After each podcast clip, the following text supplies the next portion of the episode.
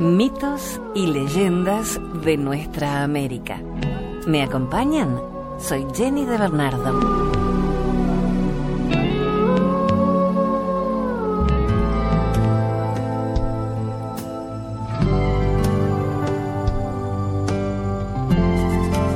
El espíritu del lago.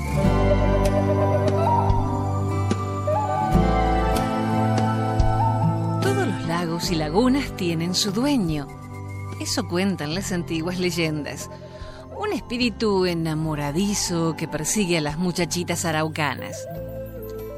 Cuando toma apariencia humana, sus cabellos crespos le forman una corona sobre la frente.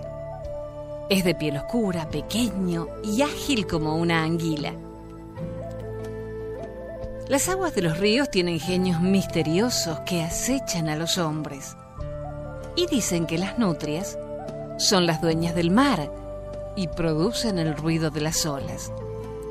A los que pretenden cazarlas los persiguen, llevándoselos a las profundidades desde donde jamás regresan.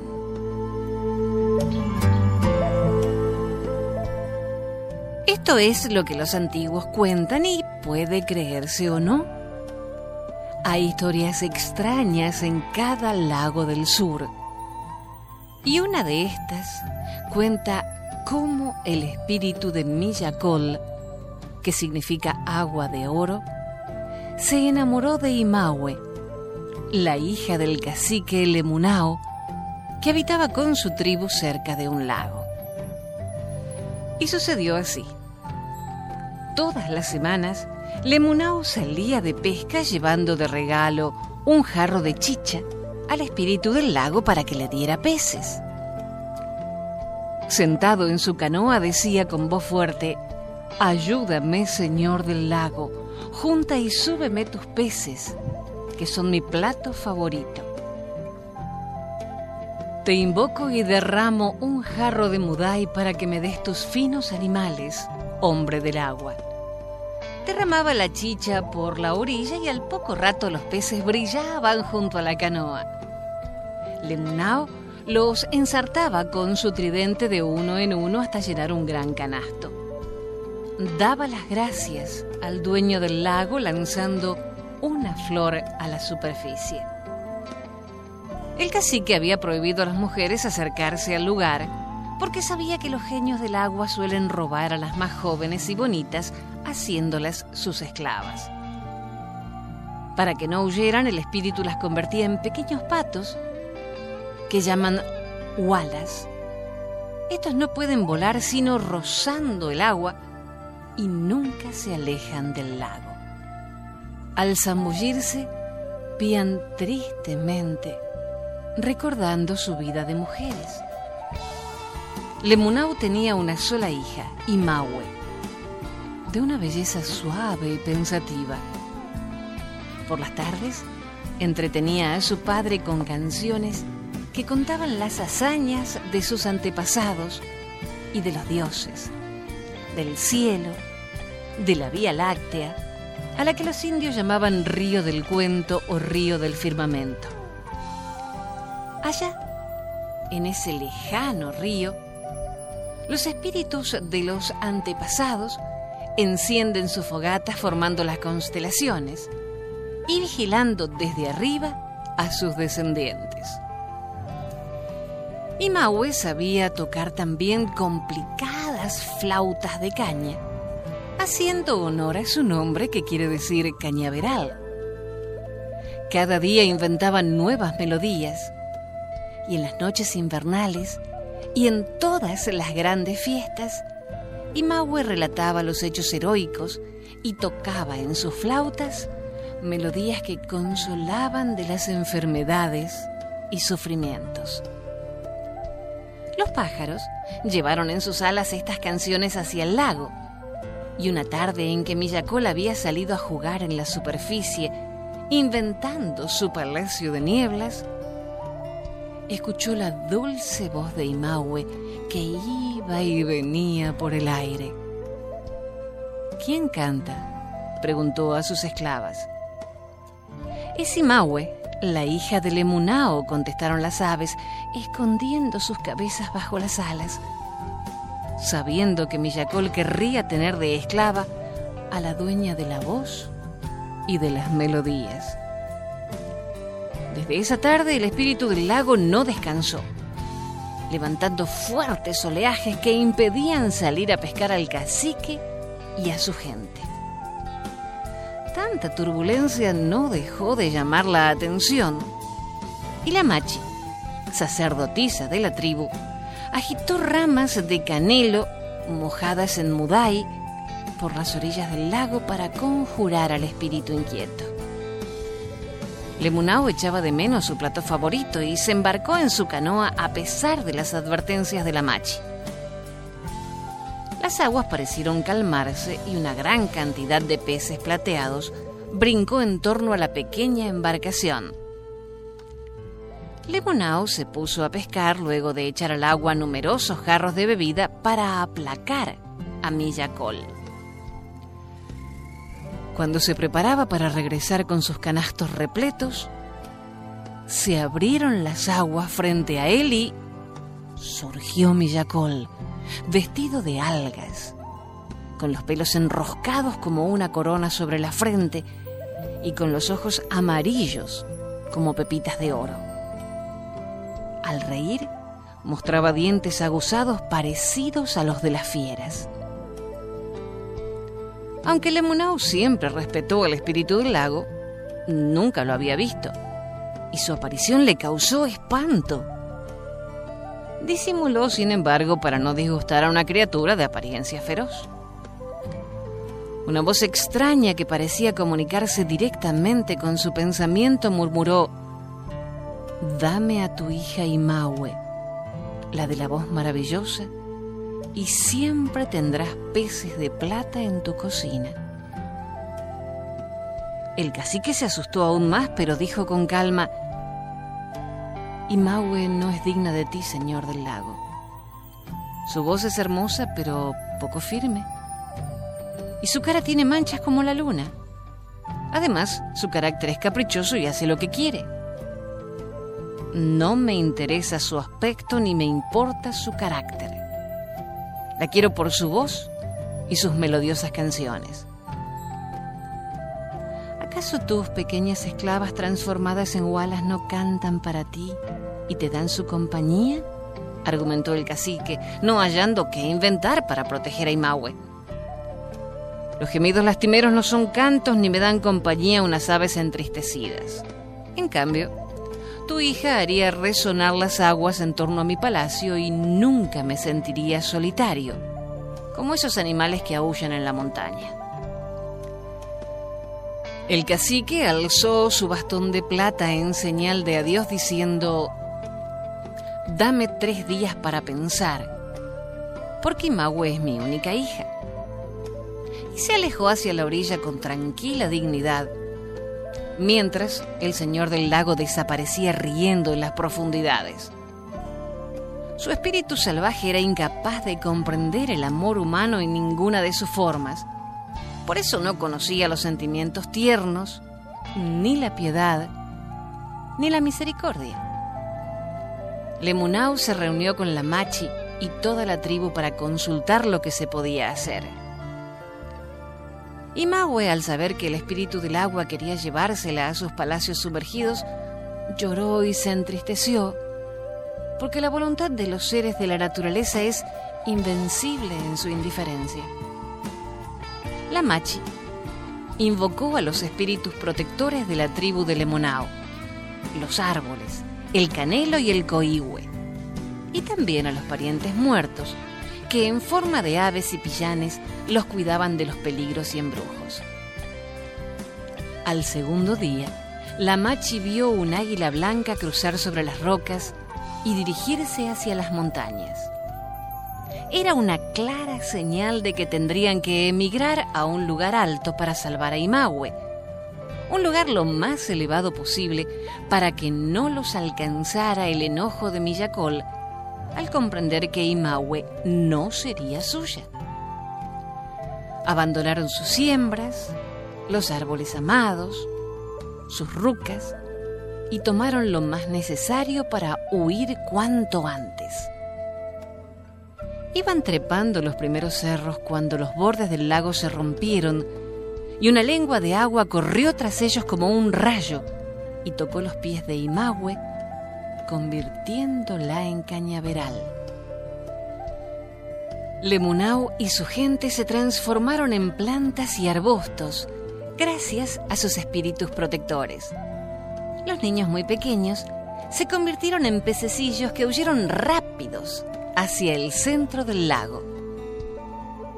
Emergió entonces Millacol y con sus manos de niebla removió las cañas mágicas que entonaron extrañas canciones de un palacio de oro y de la melancólica belleza de las profundidades. Las gualas prisioneras, al ver alzarse las cañas y oír sus musicales historias, volaron a ras del agua a refugiarse entre ellas. El roce de los tallos contra las plumas de las aves produjo sonidos únicos que hablaban de consuelo y amistad de sentimientos puros y generosos que el espíritu del lago no podía comprender. Se sintió ajeno a ese amor de las cañas y las aves y cubriéndose de brumas, huyó a su palacio sumergido.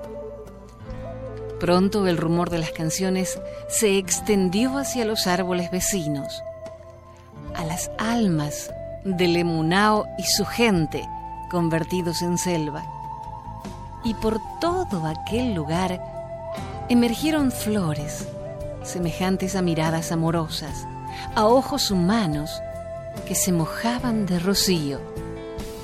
Y las ramas de los coíhues y canelos cubrieron de sombras protectoras las orillas. Cuentan las antiguas consejas que el sitio se convirtió en una especie de paraíso, donde todo el que atravesaba las quilas y tupidas enredaderas que lo rodeaban sentíase lleno de una paz profunda, como si los hilos y antenas invisibles que tienen todos los seres se unieran por fin en una clara armonía.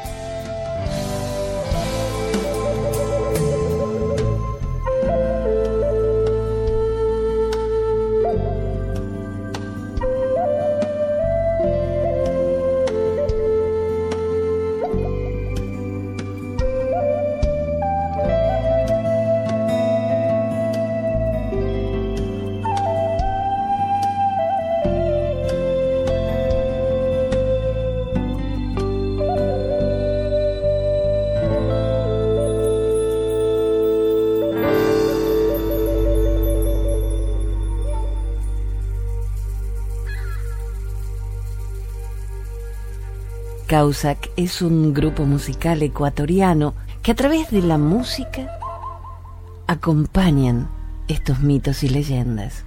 Hacemos una breve pausa y enseguida continuamos. Soy Jenny de Bernardo.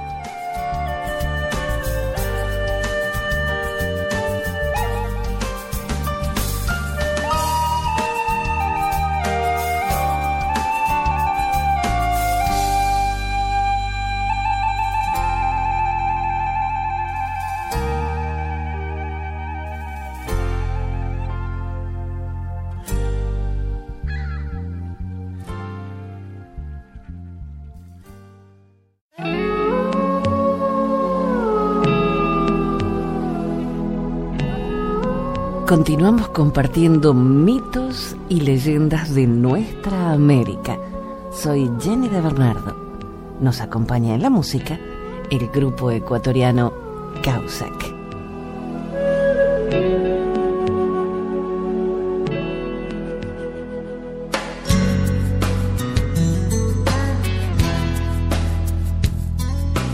La gente de la Tierra, leyenda sobre el origen de la raza mapuche.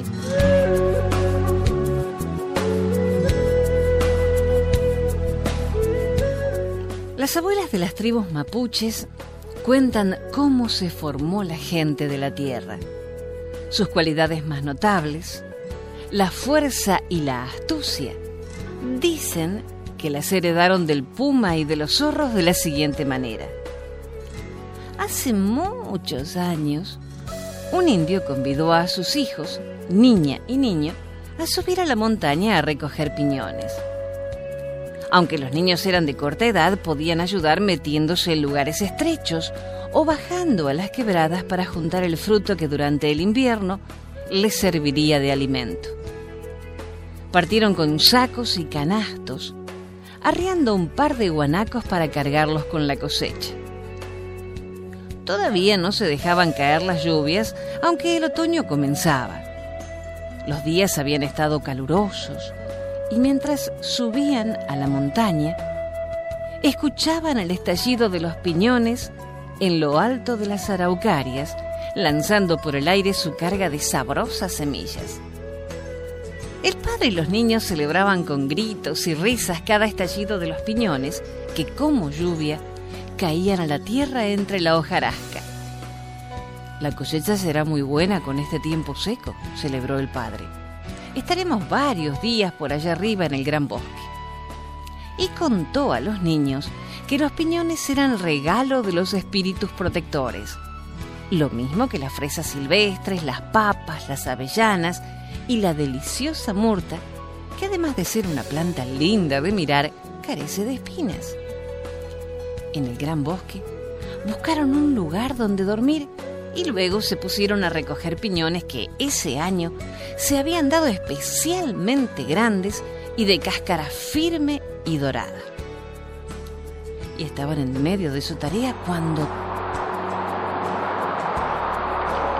de pronto el tiempo cambió. Sopló el viento norte, los nubarrones aparecieron unos más negros que otros por detrás de los cerros como si alguien lo fabricara sin cesar. Y aunque el padre y los niños se apresuraron a llenar sus sacos y canastos para descender luego al valle, el temporal los sorprendió en plena cordillera. Al poco rato, los riachuelos se transformaron en torrentes y los ríos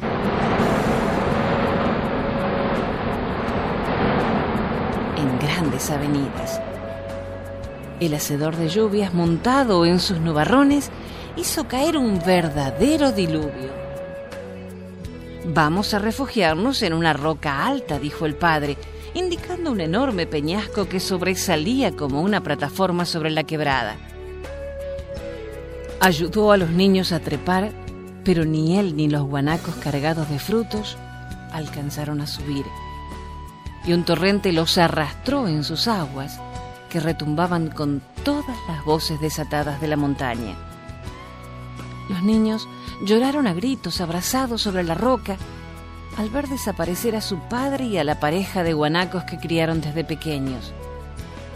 Pero sus llantos no hacían sino aumentar la furia de las aguas. El hacedor de lluvias reía con largos truenos y dejaba caer culebrillas relampagueantes para iluminar el desastre. El espectáculo de los pueblos arrasados y de los hombres y animales que se ahogaban parecía producirle una gran felicidad. Pasaron muchas horas, tal vez días, y los indiecitos se sintieron condenados a morir de hambre y frío en su refugio. La tempestad aumentaba a ratos y luego decaía, solo para cobrar nueva fuerza valles empezaron a inundarse y casi toda la gente murió. Cuando los indiecitos ya desfallecían, pensando que el torrente se los iba a llevar también, algo chocó fuerte contra la roca. Como estaba muy oscuro, no podían saber qué era y tuvieron aún más miedo al oír que aquello crujía y raspaba la piedra como una garra gigantesca. A la luz de los relámpagos, se dieron cuenta de que se trataba de las ramas de un árbol, un inmenso coihue centenario descuajado por el temporal que se atajó en la roca al venir aguas abajo. Los niños, acostumbrados a atravesar los ríos en canoas y leños, no dudaron en subir a aquel navío arbóreo que elevaba sus ramas como mástiles y cuyo tronco se veía ancho y largo como un puente. Se refugiaron entre el ramaje para protegerse de la lluvia justo a tiempo. El árbol continuó aguas abajo con su nueva carga.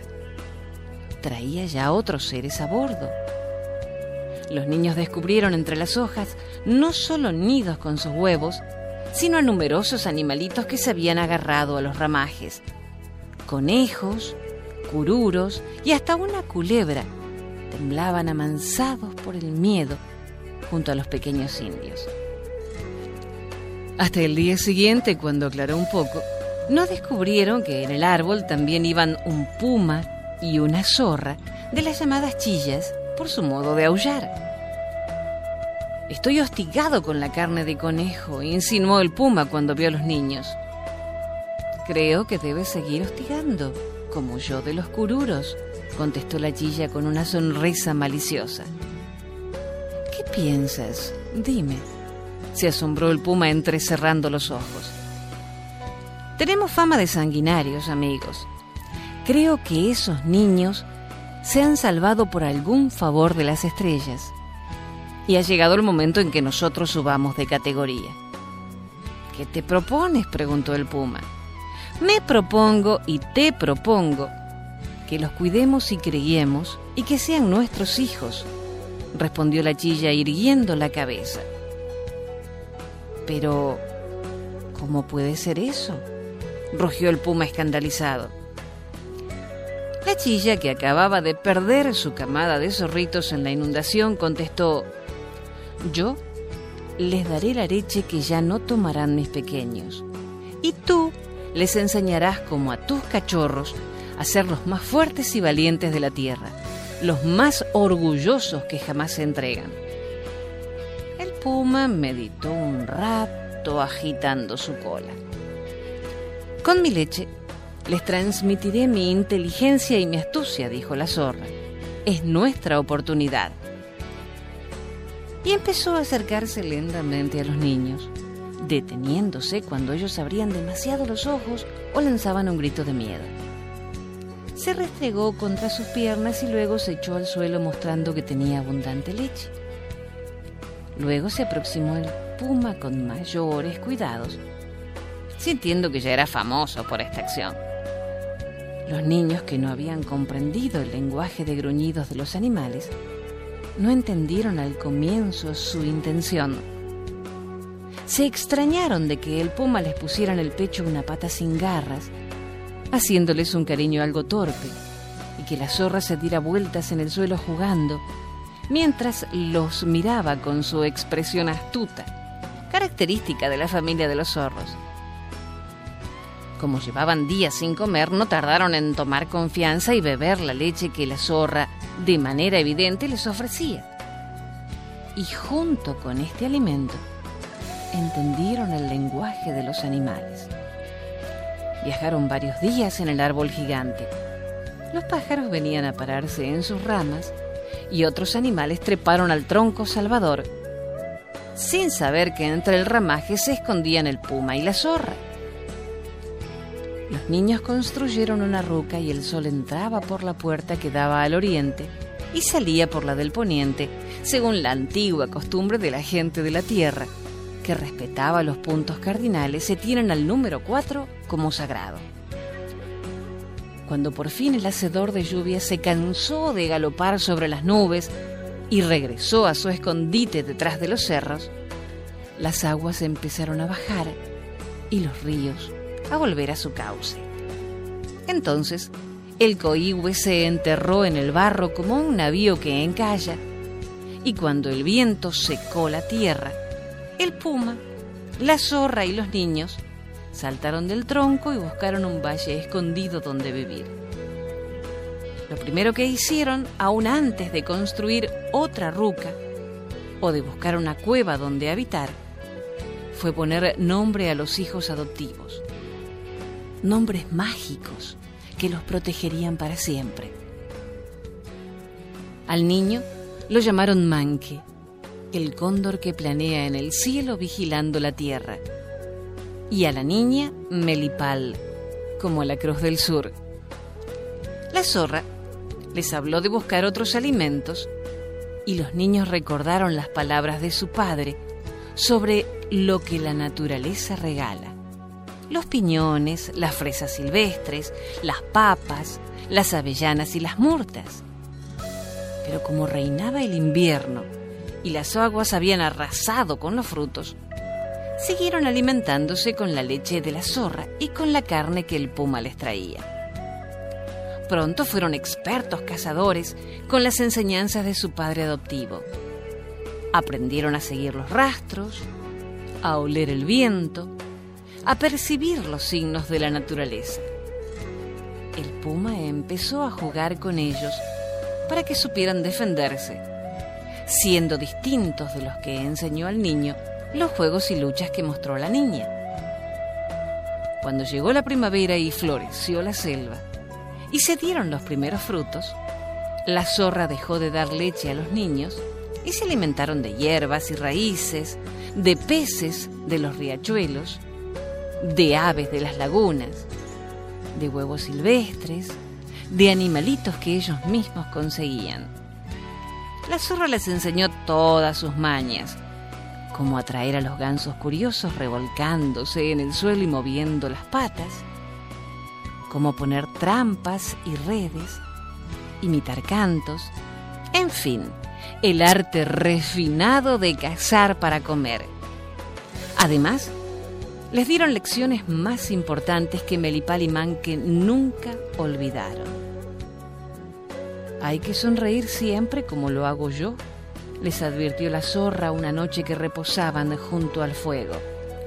Es muy importante la cara, sobre todo si estamos delante del enemigo. Tú sonríes demasiado, interrumpió el puma. Es preferible una expresión indiferente. Así no saben lo que pensamos. Pero cuando uno tiene que atacar, la furia debe brillar en los ojos y en todo el cuerpo. Otras veces se necesita el silencio y preparar cada músculo para sorprender al enemigo. Así. Y mostró la actitud en acecho. Y mientras el puma les dio clases sobre las tácticas de guerra, la zorra le enseñó las astucias de la diplomacia. Cuando estuvieron bien entrenados para el enemigo, Melipal preguntó un día, ¿y no tendremos amigos también? Los dos animales, preocupados más de la defensa según la ley de la selva del sur, se miraron sorprendidos. Amigos, dijeron a coro. Los niños se pusieron a reír al ver sus expresiones.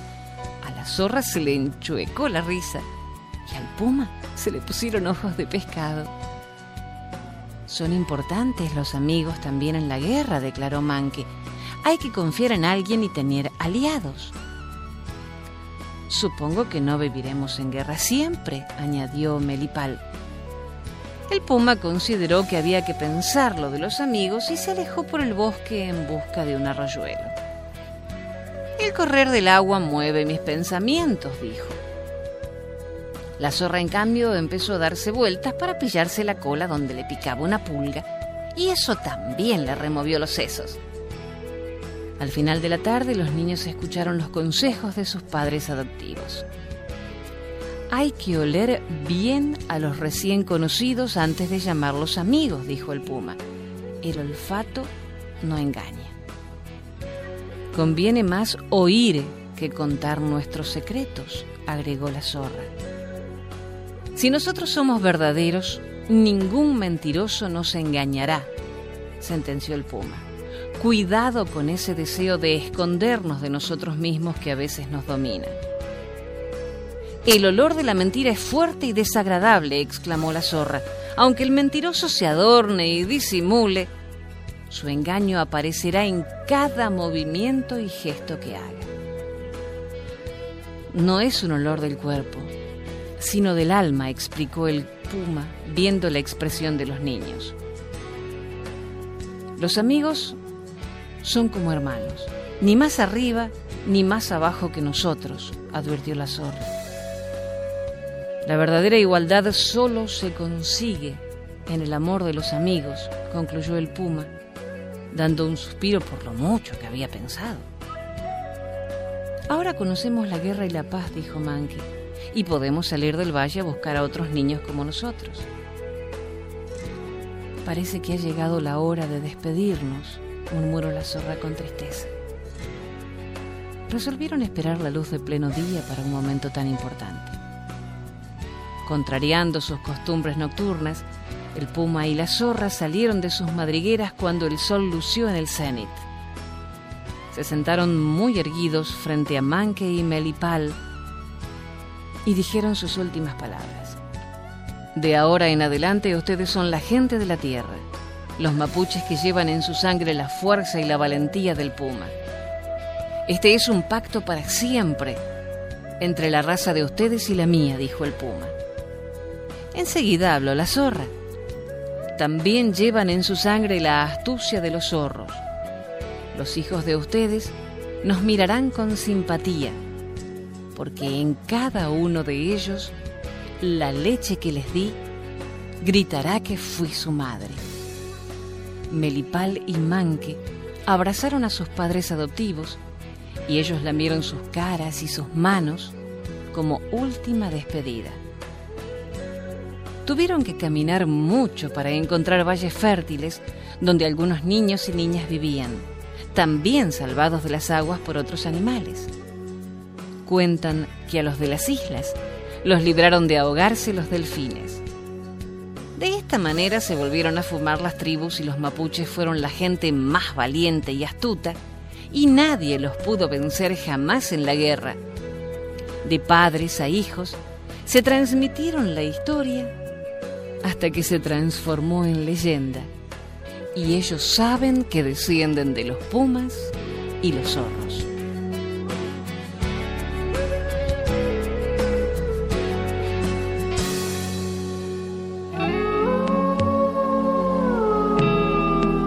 Hasta el próximo relato. Soy Jenny de Bernardo.